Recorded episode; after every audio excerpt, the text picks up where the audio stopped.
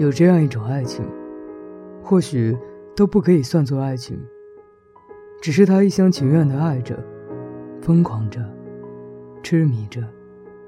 过后，即便是荒芜、悲伤，又有什么关系呢？请不要管我，我爱你，与你无关。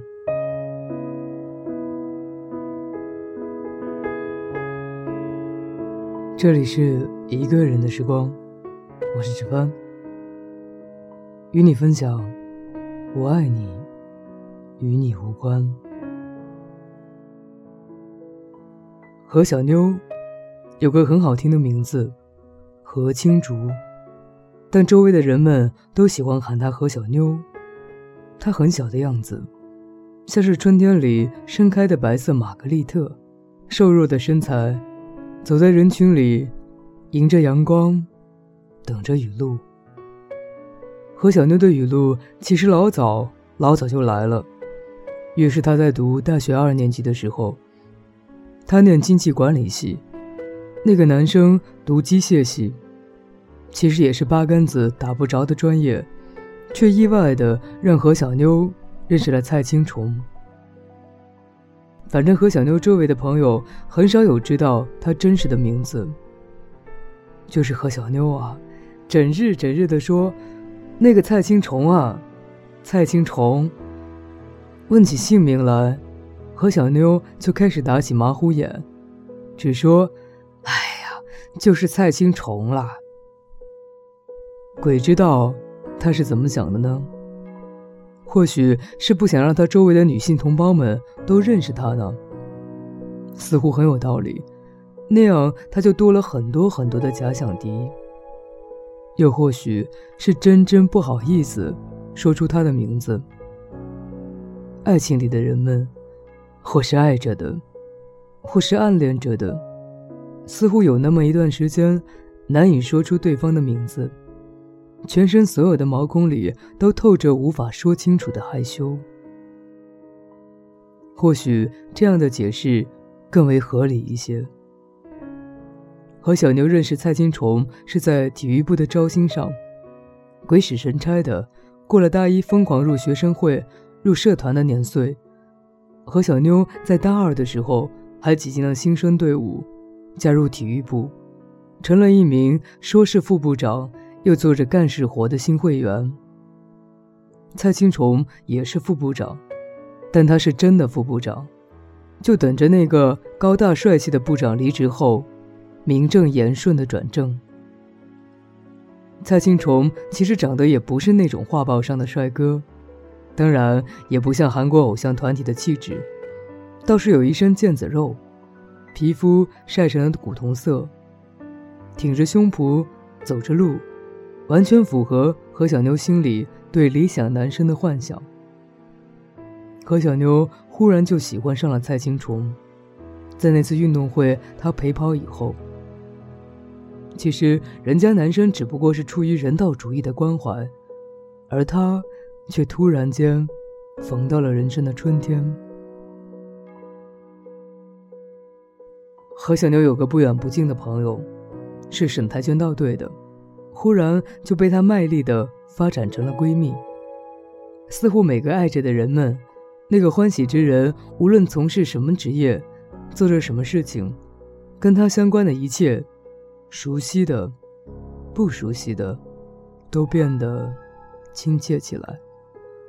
挖空心思的靠近，靠近他，靠近他的生活，靠近他的职业，而仅仅是因为爱。何小妞头一次给蔡青虫发短信，找了一个冠冕堂皇的理由。彼时世界杯正如火如荼的举办着，他发了这样一条信息：“哎，你说，英格兰队和西班牙哪个更厉害啊？我觉得是英格兰。”忐忑的，不安的，短信发送后，何小妞一把把手机扔进了被子里，深深的埋藏着。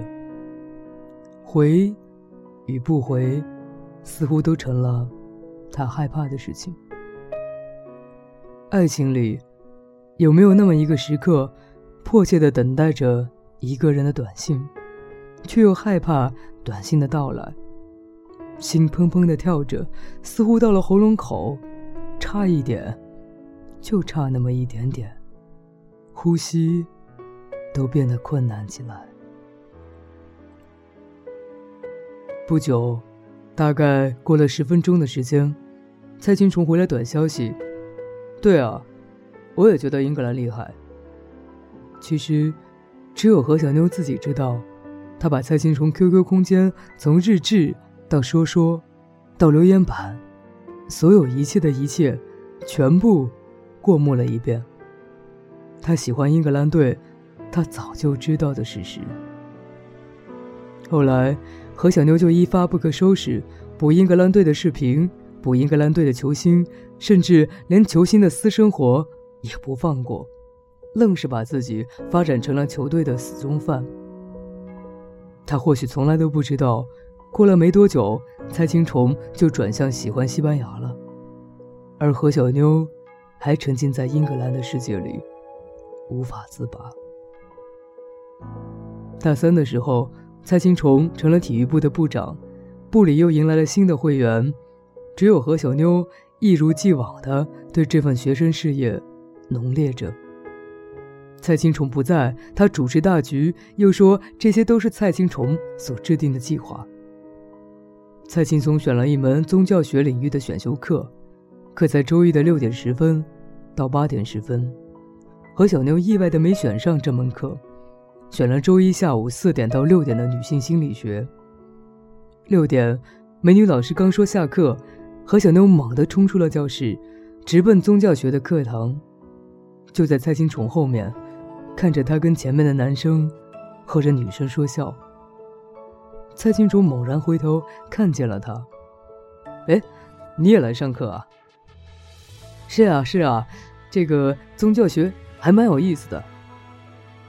他什么都懂，而他却什么都不懂。原来不爱说，以为你懂得。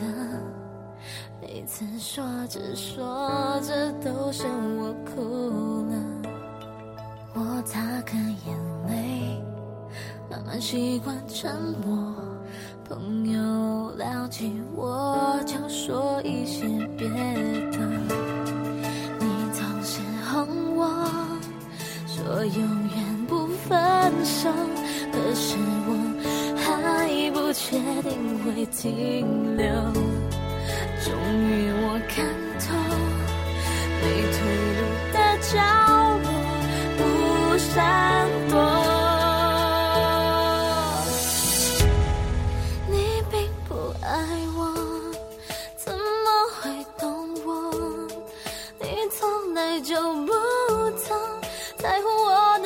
手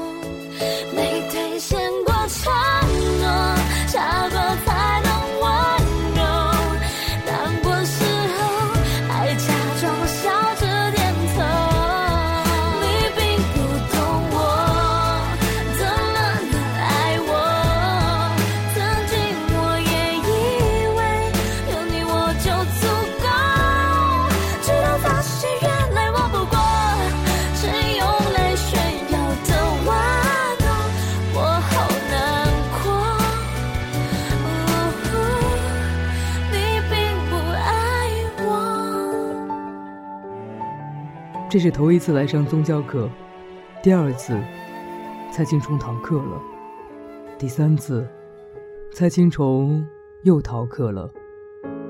何小妞鼓起勇气给他发短信：“你怎么没来上课？”那边很快回来消息：“老师不会点名了吧？”于是他突然就狠下心来回他：“没事儿，我帮你喊到了。”后来，很奇怪，整个学期蔡青虫就再也没有来过，只来了两回，头一次和最后一次交选修课作业。中间所有的课都是何小妞来上的，风雨无阻。没有人知道这一学期每一个周一，他从未吃过一回像样的晚饭。那天已经到了大四的时候，蔡青虫说：“我要离开体育部了。”何小牛微微一笑：“我也要离开了。”他想了想，还是问他：“你想好去哪个城市工作了吗？”蔡青虫说：“上海，或者苏州吧。”于是，回到宿舍的何小妞开始疯狂的往这两个城市投简历。显然，一切的简历都石沉大海了。认识蔡青虫的两年，他似乎丧失了很多能力。爱情的世界里，永远都是这样奇怪的法则：爱上的，或者一个人爱上的，生活里似乎只剩下那个心心念念的人。其他的一切，都成了过眼云烟，也因此而失去了很多原本优秀，或者可以变得优秀的能力。那天，蔡金虫突然发来一条短消息，看着那个名字，何小妞心底漫过所有难以言说的欢喜。打开短信，却是他来借钱的。欢喜里闪过一丝难以说明的不安。却是随即而过。彼时，何小妞的口袋里只不过只剩下一百二十块钱，但他却应了他。宿舍的天台上已经开始刮起了寒风，风掠过耳畔，周身瑟瑟发抖。何小妞却穿着单薄的睡衣，连棉袄都忘记带上。他在卖力的给同学、给朋友打电话，说着各式各样连他自己都嫌弃的理由。终究，借来了一千块钱。他给蔡金虫发短信说：“去你宿舍楼下等我吧，我去给你送过去。”却收到他的短信：“嗯，那个，我不在宿舍，晚点再回，要不你打到我卡上吧。”随即。还发来卡号，他还想说，没事儿，我等你，却最后删了这条短信，到学校门口的自助机器上打到他的卡里。只是在那个夜晚，天空突然就下起了小雪，何小妞还是到他宿舍的附近转了转，想着若是来一场偶遇，在这样的雪天里，该是多么美好的。他，却没有等来。太冷了，他就离开了。再后来，他们一起到了苏州，在不同的外企上班，却租住在同一个小区里。其实是何小妞死乞白赖的要跟着他，他愣是要把她当成自己的男闺蜜。反正他在哪儿，他就跟去哪儿。每个清晨六点。何小妞准时起了床，去小区门口买好早饭，站在无论是寒风还是酷热里，等蔡青虫。他到门口，他刚好把早餐送到他的手上，然后各奔东西。到晚上，他又做好晚饭，送到他家里，送完就走，从不停留。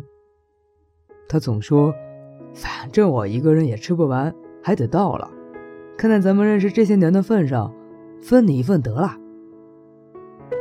亲爱的何小妞。无论什么样的时刻，他竟然从未说过爱。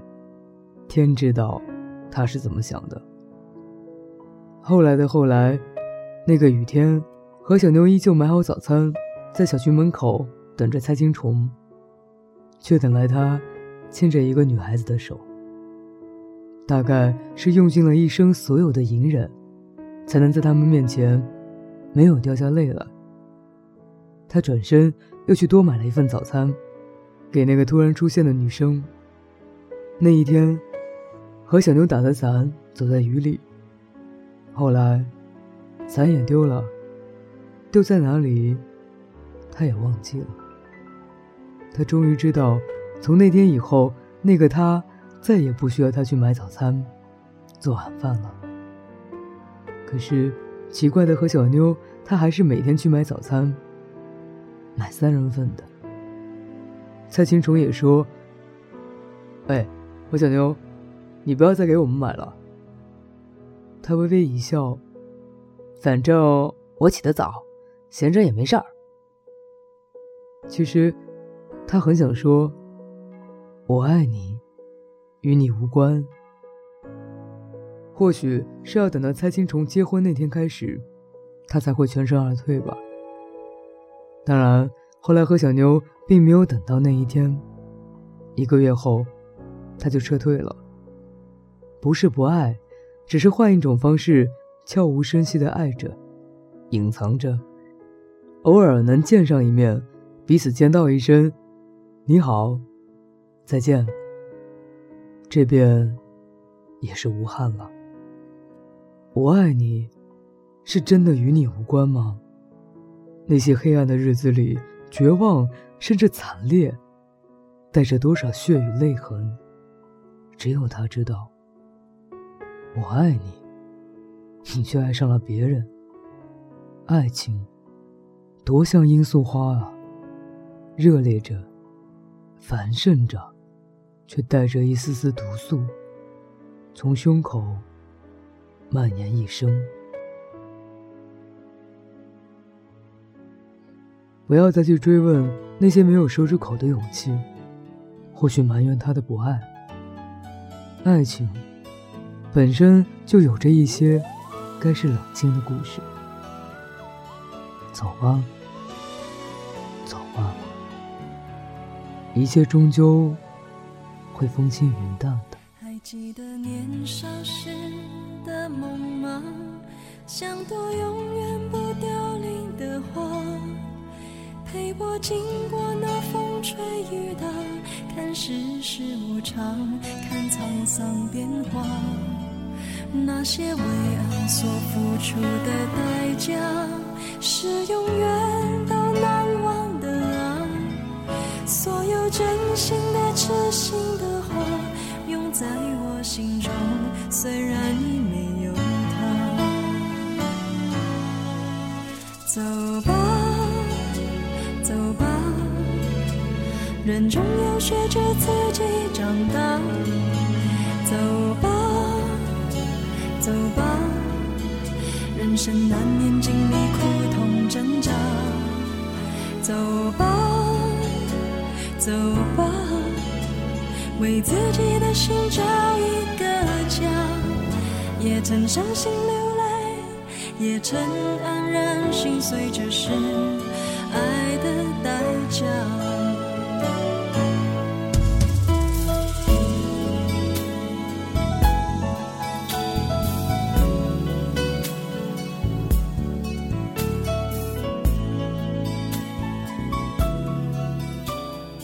今天节目就是这样。想要跟我分享你的故事或者推荐好文章，可以通过以下方式跟我取得联系。我的新浪微博是一个人的时光电台，我的 QQ 群是幺七八零三零三零六，我的微信公众平台是一个人的时光。各位朋友，晚安。也许我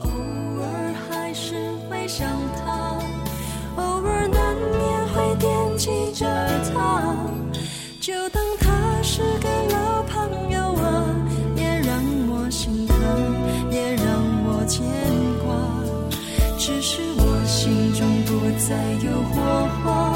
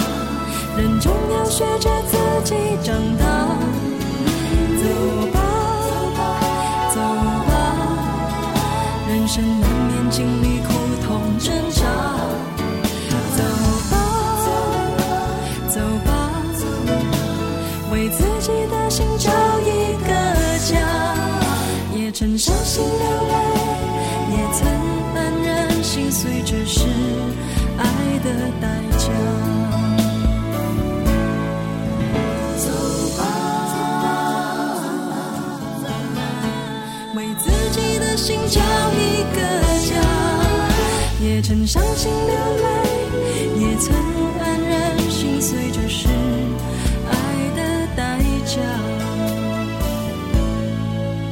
也曾伤心流泪，也曾黯然心碎，这是爱的